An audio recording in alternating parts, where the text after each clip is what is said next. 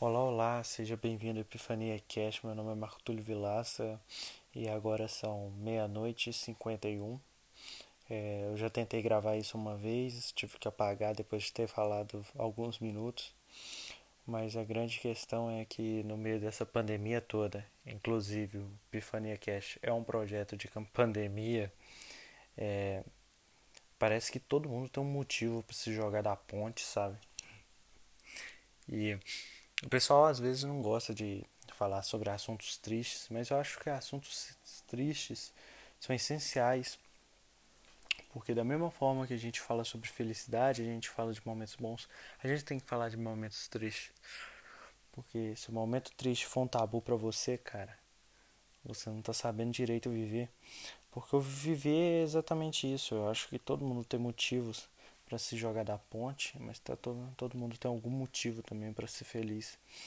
E no meio disso a gente vai se equilibrando e talvez aprender a viver seja isso mesmo, seja basicamente sofrer e não se jogar da ponte, principalmente. Até porque a maior parte dos suicídios é, que foram evitados foram evitados segundos ou minutos antes da pessoa cometer o ato, porque por um milésimo de fração a pessoa pensou na vida dela e pensou em todas as pessoas que gostam dela. E isso é muito interessante, sabe? Eu não tô com pensamentos suicidas só porque eu tô gravando isso à meia-noite e cinquenta. Eu tô pensando de como que a vida é, é difícil.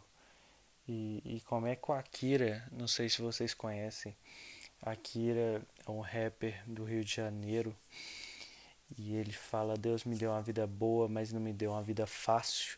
Eu acho que Deus deu a todos uma vida boa e não deu uma vida fácil, porque por mais que seja confortável a sua vida, você, você vai ter problemas que vai ser impossível fugir, sabe?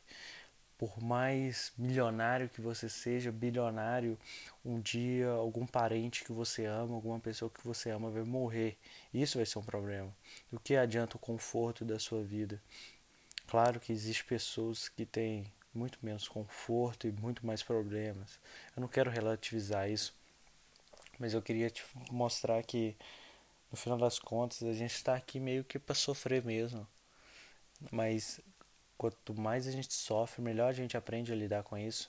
Aos poucos eu fui me desapegando dos problemas, entre aspas, que eu tinha, porque o homem que sofre por antecedência, ele sofre duas vezes. É, tem uma frase de Seneca que fala sobre isso, mas agora eu não vou lembrar. Enfim, o sofrimento é inerente à nossa existência. Se a gente fosse entregar a ele, talvez seja até artístico, né? Como você pensa nas letras do Sente, Sante. Eu falei Sente porque eu estava na aula de inglês hoje mais cedo.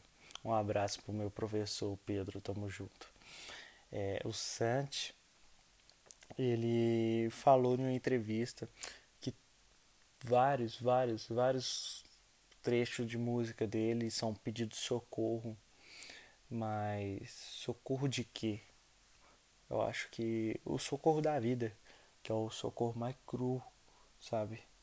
E aí, quando me perguntam se esse sofrimento e esse socorro e tudo isso faz sentido, se existe uma vida após essa vida, é... eu não acho que exista, tá? Mas eu espero que exista, porque se você for parar para pensar, a gente passa mais tempo morto na história do que vivo. E o pessoal fala, né? A nossa existência é um sopro. Mas eu acho isso tão cheguei, vocês não acham, não? Sei lá. Enfim, é isso, galera. Pensamentos de pós meia-noite. Eu falei que eu ia gravar e iria postar. Mas eu falei, ah, mentira, eu sou mentiroso, eu sou hipócrita, não confio no que eu posto nas redes sociais.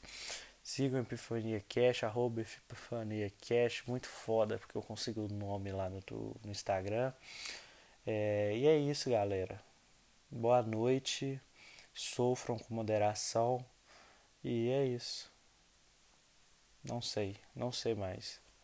Vou deixar, vou enrolar aqui só para dar 5 minutos, tá? Boa noite, papá. 5 minutos agora.